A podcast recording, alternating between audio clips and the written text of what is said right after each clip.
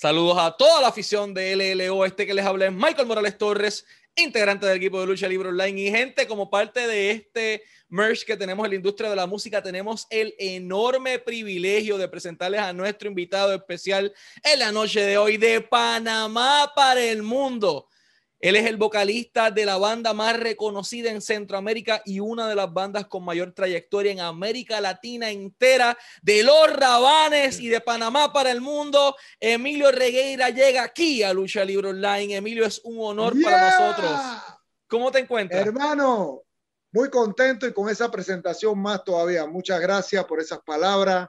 Usted sabe el cariño que le tenemos a Puerto Rico, el cariño que le tenemos a, a todos los seguidores del rock latino. Y bueno, un honor estar contigo aquí porque también, también hay fanatismo por la lucha libre, así que estamos chéveres, papá. Estamos aquí entonces eh, en esto. Entonces, Emilio, que quería eh, preguntarte cómo comienza eh, tu trayectoria en la industria de la música. O sea, ¿qué artista te motiva lo suficiente como para ingresar en esta profesión el resto de tu vida? Bueno, somos una gama de artistas, una gama de artistas. Nosotros somos noventeros, pues empezamos prácticamente muy chamacos en la escuela secundaria. Nosotros éramos de, los que nos escapábamos del colegio para ir a practicar, pedir guitarras prestadas, batería, eh, lo que se pudiera armar. Y son bandas de rock que nos inspiraron mucho como Metallica. Te puedo mencionar a Metallica que estuvo ahí siempre te puedo mencionar bandas de punk rock como los Ramones, Sex Pistols, bandas que eran así de corte más ponqueto, pero también nos gustaban una serie de combinaciones musicales como Bob Marley, nos gustaba mucho la música de la Fania All Star, Héctor Lavoe, Rubén Blades. Eh, después vino otra gama de grupos como Fabulosos Cadillacs, Mano Negra. Entonces fue un complemento de muchas bandas que nos hicieron eclépticos en la música y empezamos a hacer nuestra propia fusión musical. Pero esta banda era la que hacía que fracasáramos en la escuela siempre, hermano. Era la que nos tenían la cabeza, tú sabes, loca, dando vueltas. Los Rabanes nace en el 92, allá hace 28 años que están en el mercado, 29 ya, casi casi. Y lo interesante de esto es que desde que nace el concepto de los Rabanes, no hay un downfall. Todo el tiempo es hacia arriba, todo el tiempo, gracias a Dios, es creciendo y, es éxito tras éxito. ¿Cómo, o sea, quién se le ocurre esta idea de unirse y crear esta agrupación musical? ¿Quiénes eran los integrantes originales? ¿Y qué pasó por tu mente para decir, ok, esto es lo que vamos a hacer? Bueno, sí, la banda, la banda aparece en muchos lugares desde el 92, porque en realidad sí fueron cuando nos juntamos en un bar, y en una borrachera decidimos poner el nombre a la banda. Pero digo, hubieron muchos años de eso que no pasaron muchas cosas. En 1995 sacamos nuestro álbum debut con la discográfica de Rubén Blades, Kiwi Records. Y desde ahí empieza la banda como profesionalmente a andar. Entonces, por eso hay como un debate entre el 92 y el 95. Y en verdad sí son un poco las dos. Nosotros conocemos desde el kinder prácticamente. Venimos de un pueblo, un pueblo folclórico de Panamá que se llama Chitré, eh, y ahí nosotros crecimos con la influencia del rock and roll por muchas amistades, por el MTV que llegaba y otras cosas, pero también estábamos, vaya, impregnados de todo el folclore, de la música de la calle que había. ¿Qué pasa? Decidimos reunirnos a practicar y hacer canciones propias, canciones que combinaran todo lo que nos gustaba que nos gustaba mucho el rock, el rock duro, sí, pero también nos gustaba la murga, también nos gustaba, ¿qué te puedo decir? La cumbia, también nos gustaba el calipso. Y ahí entonces decidimos hacer una banda para que nos regalaran los tragos, nos regalaran la cerveza, nos invitaran a fiestas y hacer eh, más llevadera la vida en esos momentos de escasez. ¿Qué empezamos nosotros? Eh, mira, los rabanes tienen una banda y eso es una, una bulla sabrosa ahí. Y ahí empezó entonces eh, el grupo. Javier Saavedra en la batería, que está hasta hoy en día, el maestro Pipón, cofundador conmigo, con esta persona de la banda. Y luego ya se integró como un gran hermano de la banda, también como músico asociado, miembro más, Randy Cuevas, por tantas giras y tantas cosas que hicimos juntos. Pero somos una banda que nos mantenemos desde el inicio, hermano. Y yo creo que esa es la magia, esa es la, la fiebre que hay y lo que tú has dicho que la banda siempre ha tenido presencia es porque nosotros nos enamoramos de lo que hacemos. nos gusta lo que hacemos, nos gusta la hermandad que tenemos, nos gusta hacer música por momentos más arriba de la hora, por momentos más subterráneo, pero siempre estamos presentes. Yo creo que es como una banda que, que la gente quiere ver, pues. Entonces se ha vuelto como una mística alrededor de nosotros. Entonces en el 94, con un solo disco, con un solo single de ya en el mercado, estaban siendo parte del Tour Rock Nacional. Y en el 95, o ya cuestión de tres años o cuatro años, ya estaban abriendo, abriendo show para bandas como Maná. Entonces, de crear o originar esta banda para que nos regalaran tragos, para que nos invitaran a fiesta, ¿cómo te topas con la sorpresa de que, ok, el proyecto que originamos ya está teniendo un éxito tan grande que estemos llegando a mercados internacionales? Te lo pongo así. En el tiempo ese, en los años perdidos, del 92 al 94, que grabamos un demo, pero el demo estaba grabado en cassette todavía, era, eran canciones de nosotros, pero no, no era todavía la, la sensación de un disco compacto ni la promoción de tener una discográfica. El grupo comenzó a hacer cierto ruido, cierta bulla, porque era una propuesta distinta. Era un rock movido, bailable, nosotros estábamos flacos, escurridos y nos poníamos una camisa de poliéster y, y lentes como el gran combo y vainas raras que la gente decía, wow, esta gente son un vacilón. Y entonces en el pueblo comenzó a hacerse un ruido bueno. Eso nos llevó hasta la capital de Panamá, donde uno de, los, de las bandas, una de las bandas más grandes que había de covers, no participó en la reunión de la gira y al final como que no se presentó y dijeron, bueno, tenemos que poner otra banda y que, bota los chamacos eso, que están locos ahí. Y eso fue la gran oportunidad que tuvimos. Ahí nos vio mucha gente. Después, en una discoteca que había acá, que se formaban unos desmadres increíbles, nosotros tocamos un día y ese, ese día nos va a ver Rubén Blades con un amigo que lo llevó. Y ese día pasó de todo. Ese día se cayeron las bocinas. A una de las que estaba ahí le dio un ataque de epilepsia en medio del concierto y, y se paró un mosh pit increíble, Landa, eh, una demencia, pero la banda eh, conectaba, pues. Se ya llevamos un trombón y demás. Entonces, ahí fue la oportunidad donde nos dijo eh, Rubén con los otros asociados que si no pensábamos grabar un disco y venimos de la mano con un gran amigo que participa hasta hoy. Entonces, de, de este momento clásico en que, ok, comenzamos y, y queremos, o sea, Metallica nos inspira Rubén Blades también nos inspira y ya estamos en el mismo escenario con Metallica. O sea, ¿cómo te topas con eso? Porque llegas a un mismo show en donde Metallica tocó y fue parte del mismo. Eh, ¿Qué recuerdas de, de, aquel evento y cómo fue para ti, más allá de como músico, para Emilio, el ser humano, compartir el mismo escenario que estaban compartiendo la banda que los inspiró? Bueno, eh, eso tampoco fue la noche a la mañana. Pasaron un par de, un par de años para que pasara se dio. Y todo eso se pensó. Cuando ya sacamos el primer disco, Benito, este disco nos abrió puertas, nos llevó a, a festivales, sonó a un nivel subterráneo, underground, pero, pero sí, con la discográfica que era Kiwi Records, la de Rubén Blades, y Sony Disco, que nos refirmó, Ahí vino una gira centroamericana, como te dijo, varios países, cosas interesantes en Estados Unidos. Y ya había que grabar un segundo disco. El segundo disco lo grabamos también con la disquera de Rubén Blades, lo produjo Flavio, el bajista de los fabulosos Cadillacs, y ahí Rubén Blades graba con nosotros una canción. El disco se llama Rabanes All Star Volumen 2. Hay canciones como de colores y un montón de cosas más. Ese disco se movió fuertemente en Latinoamérica a un nivel underground todavía, pero vaya, poquito más elevado. Y sale en Argentina, sale en muchos lugares. Y terminamos presentándolo para ir a España. Nos dijeron, ustedes se atreven a venir a España a, empezar a, a, trabajar acá. Y dijimos, sí fuimos. Fuimos un año que creo que fue 98 y fuimos todo el año antes del año 2000 allá eh, a trabajar haciendo giras por todas partes. Fue muy difícil, fue un público que no nos conocía como acá.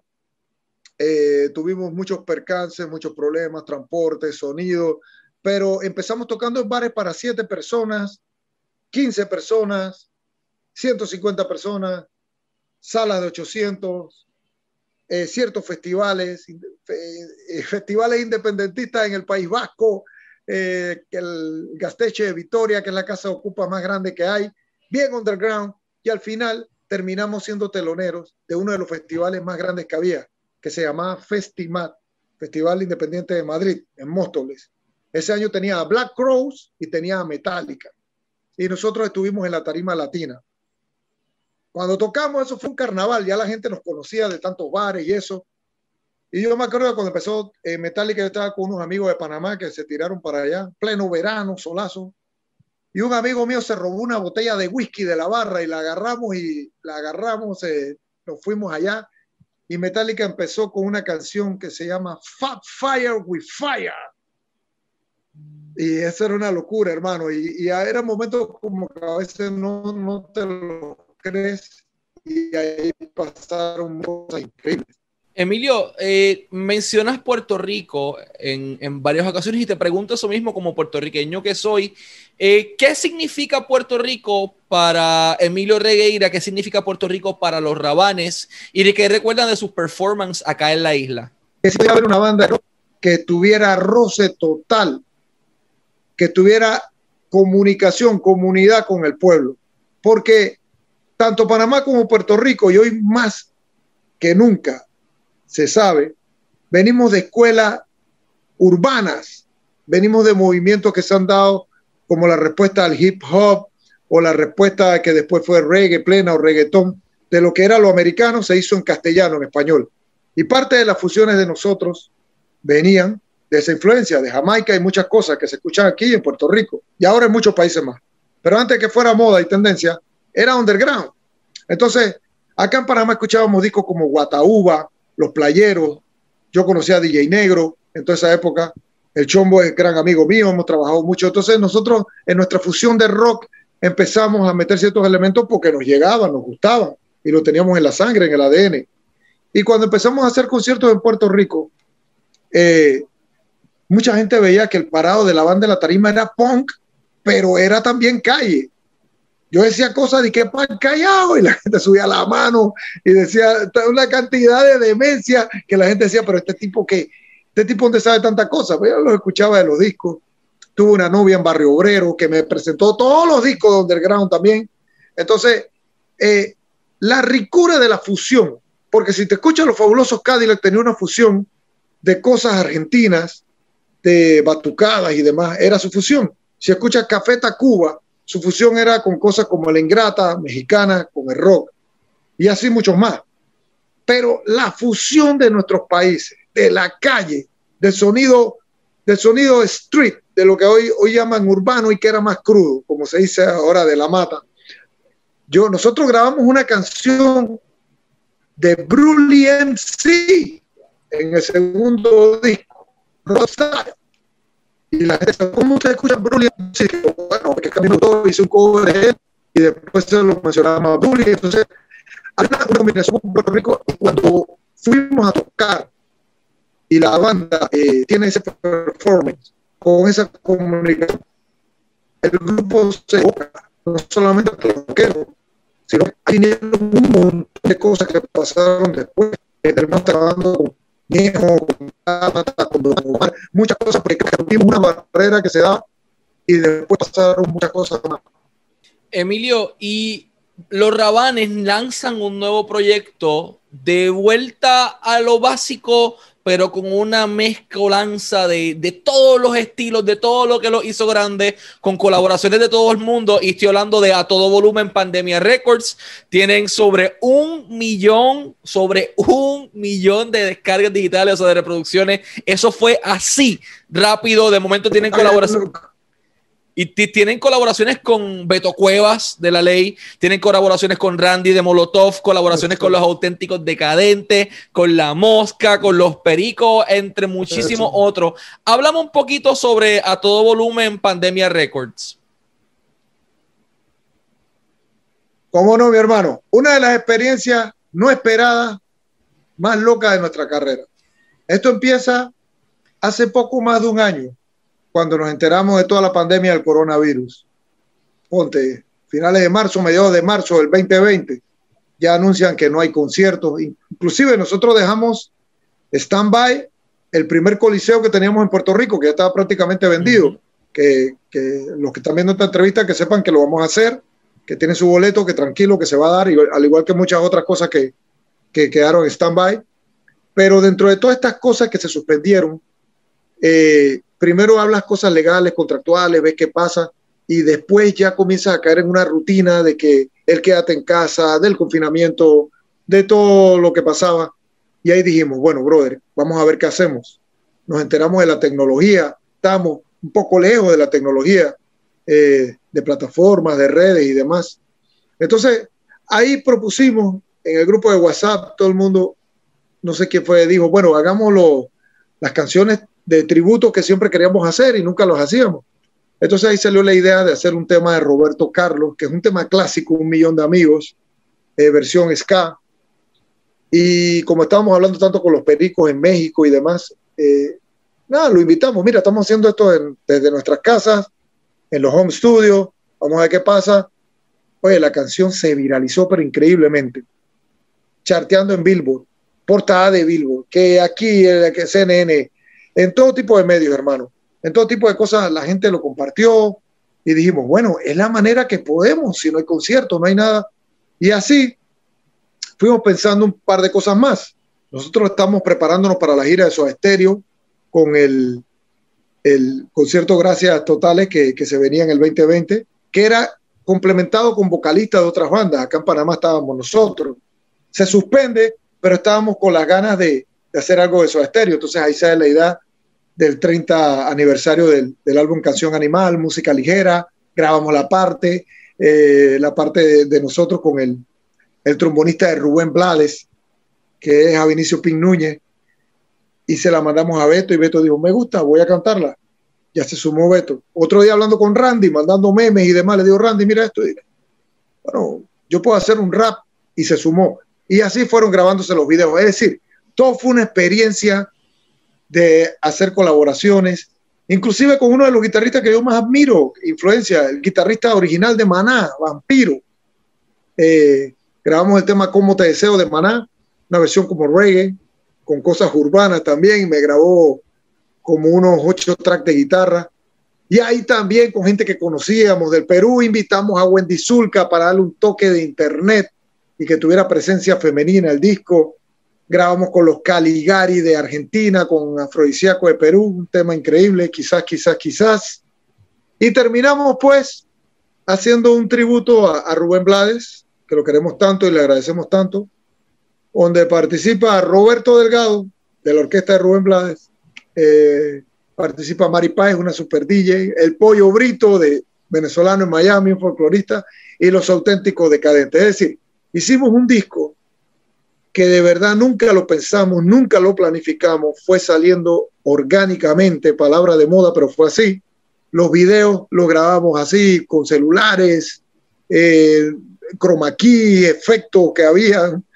Y de verdad que cuando sale el disco, en menos de 15 días, salen los reportes, nos damos cuenta que el disco, solamente en Spotify, tiene 901 mil escuchas, streaming, y ya con el complemento de las otras redes, pues sobrepasa el millón. Entonces, ha sido la experiencia increíble, total. Disco, música, tributo y encima buenos números que son gigantes. Hacer una independiente subterránea como es el rock latino hoy en día. Es mítica buena. Entonces, si me permites, eh, en Instagram pueden seguir a los Rabanes como los Rabanes en Instagram. A Emilio Regueira lo pueden seguir en Instagram como Emilio Regueira Pérez. Eh, Spotify, todo el mundo tiene que ir allí ahora mismo. Esa es la meca donde todo el mundo está escuchando a todo volumen Pandemia Records. Búsquenlo así mismo como los Rabanes. YouTube, los Rabanes Oficial. En Twitter como los Rabanes. Facebook, los Rabanes. O sea, cualquier lugar que ustedes tengan la oportunidad denle la oportunidad, tómense el tiempo, escuchen este disco, es una joya y es una mezcolanza entre todos los estilos y toda la música que en algún momento marcó todas nuestras vidas, pues ahora versión pandemia, no se aburre en su casa cuando tenga, cuando tiene una calidad de disco como este. Eh, tiene, como él dijo bien, featurings con, con Beto, con los Caligaris, tiene los dos auténticos decadentes, Molotov, entre muchísimas otras personas. Así que a todo volumen, Pandemia Records, disponible ahora mismo en Spotify, en YouTube y en todas las redes sociales. Emilio, ha sido un verdadero honor para nosotros acá en Lucha Libre Online tenerte como nuestro invitado, siempre deseándote el mayor de los éxitos en tus planes como personal, como también en, en, en tu vida profesional y mucho éxito. Así que estos fueron Emilio y Michael Morales Torres para Lucha Libre Online, siempre pendientes a los rabanes, a toda su trayectoria y lo más importante, a su último disco a todo volumen, Pandemia Records, disponible ahora mismo en Spotify.